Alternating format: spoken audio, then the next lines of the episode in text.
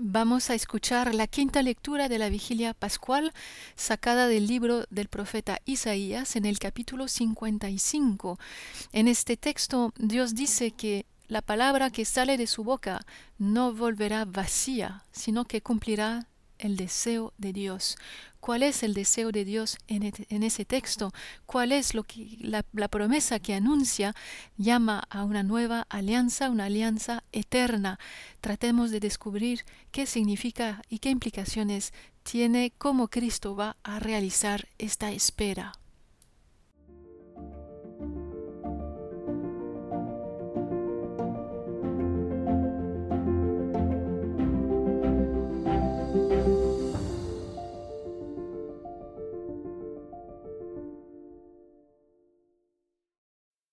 Lectura del profeta Isaías.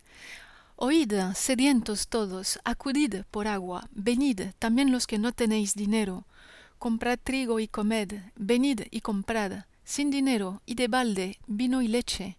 ¿Por qué gastar dinero en lo que no alimenta, y el salario en lo que no da hartura? Escuchadme atentos y comeréis bien, saborearéis platos sustanciosos. Inclinad vuestro oído, venid a mí, escuchad y viviréis. Sellaré con vosotros una alianza perpetua. Las misericordias firmes hechas a David, lo hice mi testigo para los pueblos, guía y soberano de naciones. Tú llamarás a un pueblo desconocido, un pueblo que no te conocía correrá hacia ti, porque el Señor tu Dios, el Santo de Israel, te glorifica.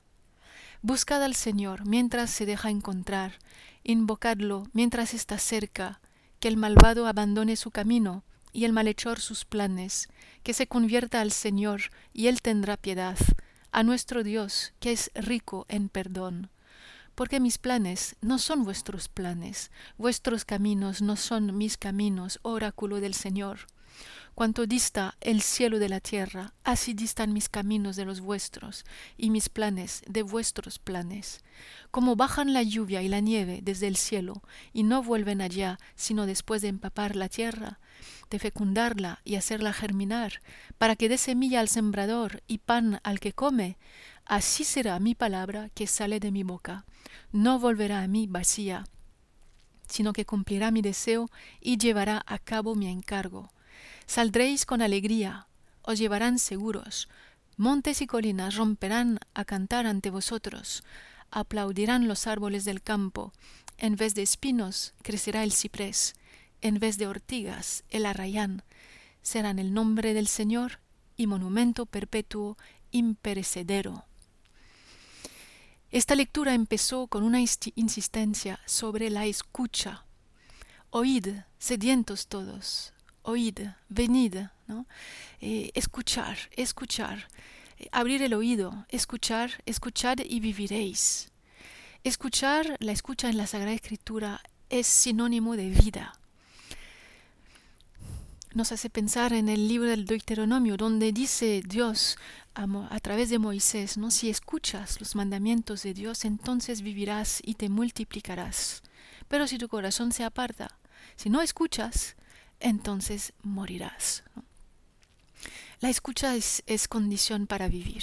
Por eso los judíos dos veces al día rezan el Shema Israel, escucha Israel, al levantarse y al acostarse, porque escuchar esto es el todo del hombre, sobre todo del hombre cuyo Dios se revela por la palabra. Escucha Israel, el Señor tu Dios es el único Dios. Amarás al Señor tu Dios con todo el corazón, con toda el alma, con toda la fuerza. Deuteronomio capítulo 6. Así que escuchar es como seguir al Señor, observar sus mandamientos. Escuchar significa obedecer. ¿Qué es lo que hay que escuchar en Isaías 55? Primero una invitación, una invitación a un banquete. Es un banquete mesiánico porque la alianza con David, está reiterada, está recordada. Inclinad vuestro oído, venid a mí, escuchadme y viviréis, sellaré con vosotros una alianza perpetua, las misericordias firmes hechas a David. ¿Cuáles son esos favores prometidos a David? Para saberlo tenemos que volver al segundo libro de Samuel, en el capítulo 7. A través del profeta Natán, Dios le recuerda a David unas cuantas verdades. Primero que es él el que lo sacó de, donde pastore, pastoreaba a sus ovejas, ¿no? para volverse el jefe de su pueblo Israel. También Dios le había dicho que sería él quien le construiría una casa, una casa a entenderlo en el sentido de una descendencia, una genealogía. Tu casa, tu linaje y tu realeza subsistirán para siempre delante de mí, tu trono será firme para siempre. Esa es la doble promesa de Dios a David en el segundo libro de Samuel. Además, eh, también sigue diciendo el profeta Isaías que eh, llamarás a un pueblo desconocido, un pueblo que no te conocía correrá hacia ti, o sea, o sea hacia Jerusalén, ¿no? Em, es la imagen de una perspectiva universalizante. Israel recibe una posteridad sacada de las naciones, de los demás pueblos.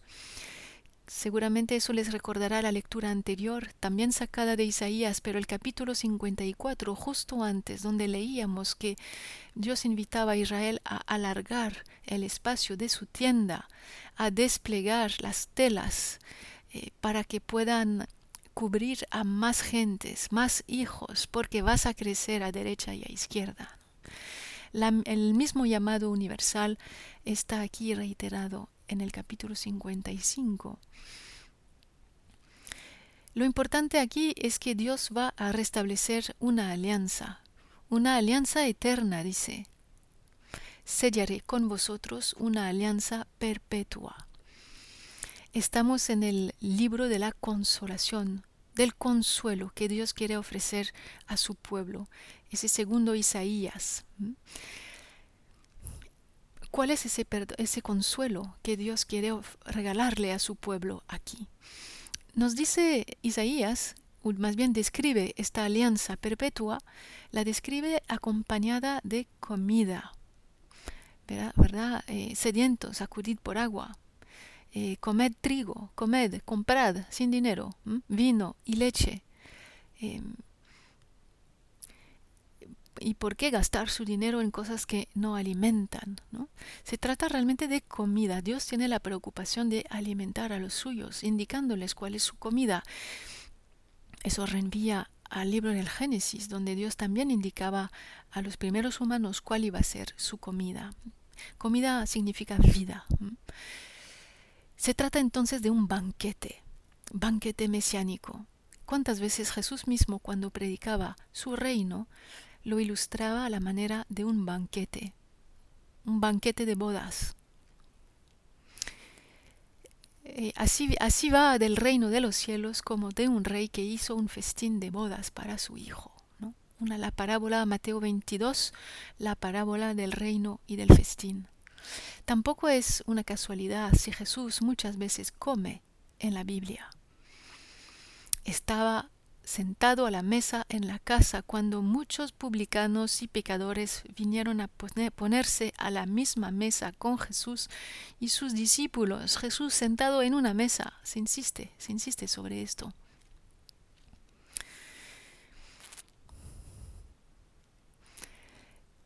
Sentarse a la mesa, es decir, sentarse para comer y beber, porque la comida y la bebida es, es condición de vida, como decíamos. ¿no?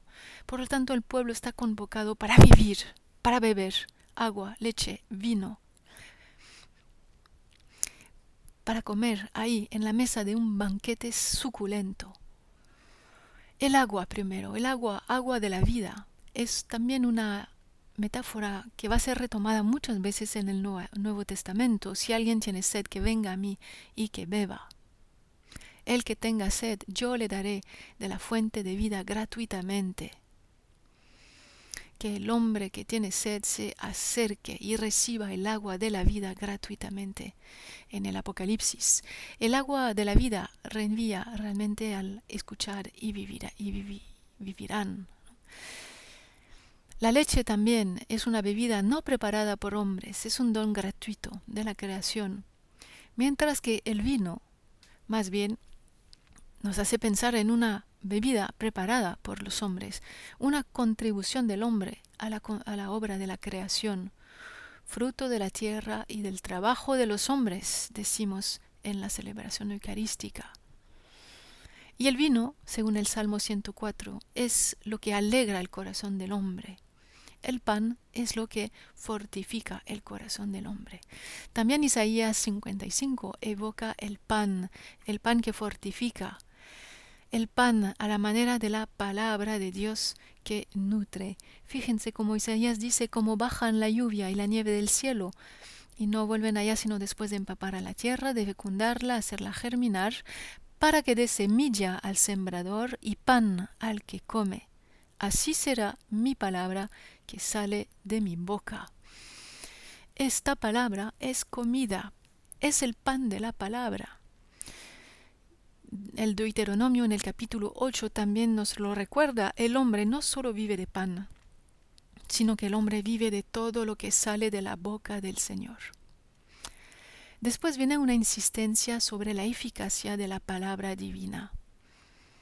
La palabra no vuelve a mí vacía, dice Dios, sino que cumplirá mi deseo y llevará a cabo mi encargo. La palabra de Dios es performativa, es eficaz, como en el Génesis, cuando Dios dice que la luz sea y la luz fue. La palabra de Dios es creadora, el Génesis nos enseña que desde el comienzo la voz de Dios se da a escuchar. Esta voz es creadora. La obra, el, el obrar de Dios es una palabra. Dios crea por su palabra y diez veces Dios dice en ese primer capítulo del Génesis. Dios habla. La creación verdadera es la que adviene por la palabra. De hecho, el ser humano, todo ser humano, el niño pequeño, toma conciencia de sí mismo cuando habla. La palabra es constitutiva de la vida, de la existencia, de la identidad de uno. La palabra suscita, llama a la vida. También la palabra resucita. Acuérdense cuando Jesús le grita a Lázaro de su, que está en su tumba, Lázaro, sal fuera, sal fuera. Es la palabra de Cristo la que lo lo hace revivir, lo llama a la existencia por segunda vez. Por lo tanto, la palabra establece una relación entre Dios y el hombre. La relación es en la Biblia sinónimo de alianza. La palabra nos engendra a la vida. No existimos más que por esta palabra. Esta palabra nos precede, viene antes que nosotros y nos muestra que nosotros no somos nuestro propio origen venimos de otro, venimos del que nos llama. Isaías sigue con una llamada a la conversión. Buscad al Señor mientras se deja encontrar, invocadlo mientras está cerca, que el malvado abandone su camino. Se trata de renunciar a los pensamientos y a, las, a los caminos de la, de la maldad, porque los pensamientos y caminos de Dios no son como los de los hombres, que son pecadores. ¿no? Em, cuanto dista el cielo de la tierra, así distan mis caminos de los vuestros y mis planes de vuestros planes. Por lo tanto, Dios hace cosas que el hombre no entiende. Dios tiene ideas, iniciativas que sorprenden al hombre, que realmente eh, Dios hace novedad. ¿no? Dios hace cosas que el hombre no se imaginaba. ¿Cuál es la novedad que aquí Dios hace, en ese texto? Podría ser que no lo hayamos visto a la primera lectura, porque es un medio versículo pequeñito. Dice que para el que el malo que se convierte, el Señor tendrá piedad, porque nuestro Dios es rico en perdón. Es el versículo 7 de este capítulo 55 de Isaías. El, nuestro Dios es rico en perdón. Es la única vez que aparece el perdón, Salah, en el profeta Isaías. El perdón es eh, una realidad sin precedente, una realidad eh, que nadie se imaginaba, una realidad que, que, trae esta misteriosa profecía de Isaías aquí, esa profecía mesiánica traída a Israel. El perdón. En el fondo el perdón constituye el corazón de este capítulo 55. El perdón es el contenido de la palabra divina, esa palabra eficaz. ¿Qué hace? ¿Cuál es su eficacia? Eh, el perdón. Dios tendrá piedad. Dios es rico en perdón. Ese es un pensamiento divino que los hombres difícilmente entienden cuánto nos cuesta el perdón, ¿verdad? Es con razón, porque es una idea que viene de Dios, ¿no? El perdón es un pensamiento que viene de Dios, es una novedad, dice Isaías. Así que ese libro de la consolación de Isaías en el que estamos y que el capítulo 55 concluye, eh, este consuelo, esa consolación, ahí está dicha, ahí está pronunciada, Dios nuestro Dios es rico en perdón. La conversión del pecador es posible, es anunciada. Dios le da el perdón. Se realiza en este momento. La hora de la gracia ha llegado. Ha llegado en el tiempo de Isaías, pero va a llegar de manera plena en Jesucristo. Y esa es la razón por la cual ese texto es leído en la vigilia pascual ese perdón será plenamente ofrecido en Jesucristo. ¿Se acuerdan de los primeros versículos del, del Evangelio de Mateo? Cuando el ángel del Señor que se le aparece a José en un sueño le dice no tomes, eh, de, no, no temes de tomar a casa tuya María, tu mujer, porque lo que viene de ella ha sido engendrado del Espíritu Santo. Ella dará a luz a un hijo y tú lo llamarás Jesús, Yeshua. Un nombre, ya lo dijimos creo en algún otro episodio, un nombre construido sobre la raíz de, la, de la acción de salvar, Yasha, Yeshua. Jesús es el que salvará a su pueblo y de qué? Nos lo dice Mateo, salvará a su pueblo de sus pecados. Así que el perdón, ya anunciado aquí en Isaías 55, llegará a una plenitud en el don en Jesucristo, el que salvará a su pueblo de sus pecados. El, texto se termina con una nota de alegría. Saldréis con alegría, os llevarán seguros. La acción de salir, ¿verdad? Es un salir, un volver, quizá un nuevo éxodo un retornar de exilio. Montes y colinas romperán a cantar ante vosotros.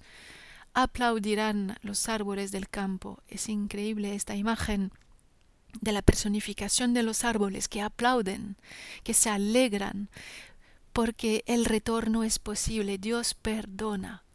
En vez de espinos crecerá el ciprés, en vez de ortigas el arrayán, o sea que se acaban las malas hierbas, se acaban las dificultades, se acaban el sufrimiento, eh, el sufrimiento del pecador alejado de Dios. La reconciliación es ofrecida, es posible, es dada aquí. Realmente em, entendemos cómo Jesucristo viene eh, y por su mensaje, por su acción, por el ofrecimiento de su vida en esa noche oscura del Viernes Santo, tomando sobre sí los pecados de todos los pecadores, pues eh, viene a reconciliar, perdonar, permitir una alianza perpetua con Dios.